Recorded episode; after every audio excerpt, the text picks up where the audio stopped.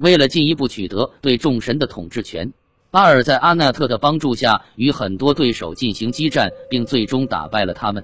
我们从旧约中得知，上帝耶和华也曾是巴尔的一个强大对手。当以色列国王娶了一个迦南公主时，巴尔的影响力就波及到了以色列。先知以利亚在加密山安排了一场耶和华和巴尔之间的较量。当耶和华胜利后，巴尔的三百个牧师被处决了。随后，按旧约的技术，乍逢之顶被划归耶和华管辖。今天，在赞美诗第二十九节和其他一些文本中。我们还能读到当年的先民们是如何匍匐在新主人的脚下，盛赞他的威仪和荣耀的。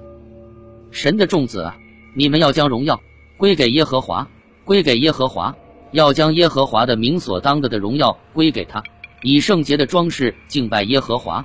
耶和华的声音在水上，荣耀的神打雷，耶和华打雷在大水之上。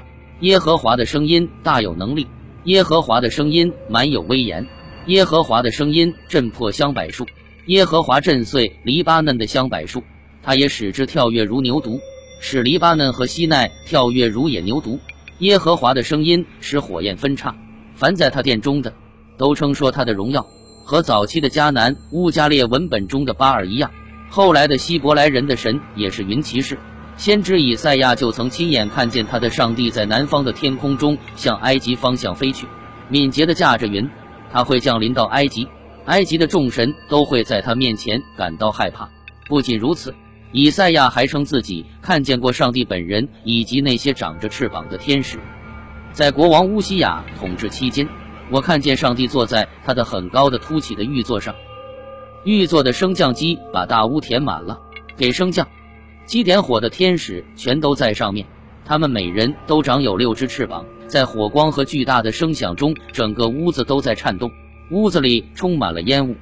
由于塞琉古王朝禁止希伯来人公开礼拜他们的上帝，因此那个时期他们对耶和华的敬奉都留在了当年的雕塑和图章上。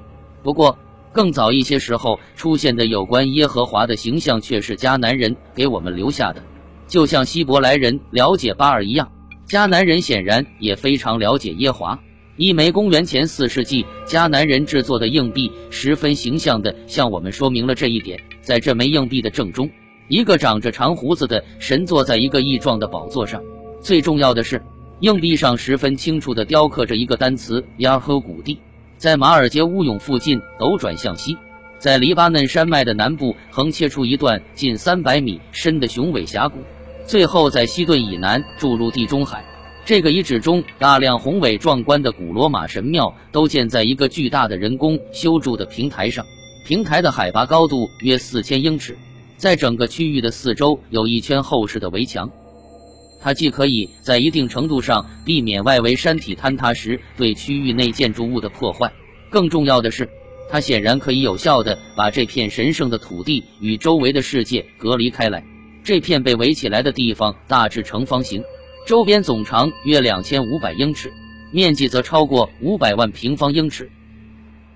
这块圣地顺着峡谷的走向，由南至北地置于其中，左右两侧都是山路。有意思的是，它的西北角似乎被故意留下了一个直角切角，这是我们今天得到的一张全景俯视图。直角截面形成了一个矩形区域，这个区域使得平台北部的视角向西拓宽了。而古代史上最壮丽的神庙和最高大的石柱就矗立在这个矩形区域里。这些石柱支撑着一个十六英尺高的超级结构，房顶是倾斜的，脊岭的上面就是神庙的顶点。整个圣地由四个部分组成，神庙只是其中的一部分。据说，是罗马人在公元前六十三年占领这里后不久修建的。圣地中的所有建筑物都是沿着一条自西向东、略微向上倾斜的轴线布局的，但朝觐的方向刚好与之相反。